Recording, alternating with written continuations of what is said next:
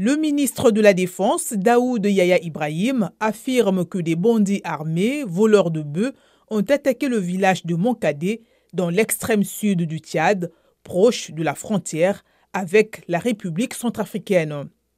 Ils ont tué 11 villageois avant d'emporter des bœufs. Les forces de l'ordre les ont poursuivis, ont tué 7 bandits et 8 ont été faits prisonniers, ajoute le général. Le 8 mai, une razzia similaire dans cette province du Logone oriental avait fait 17 morts dans un village et l'armée avait assuré que les bandits étaient des Tchadiens venus de la Centrafrique. Ce nouveau drame est survenu le jour même de l'annonce par N'Djamena que son armée a mené une opération inédite conjointement avec des militaires centrafricains pour poursuivre, tuer et capturer des voleurs de bétail qui ont massacré les 17 villageois il y a 10 jours.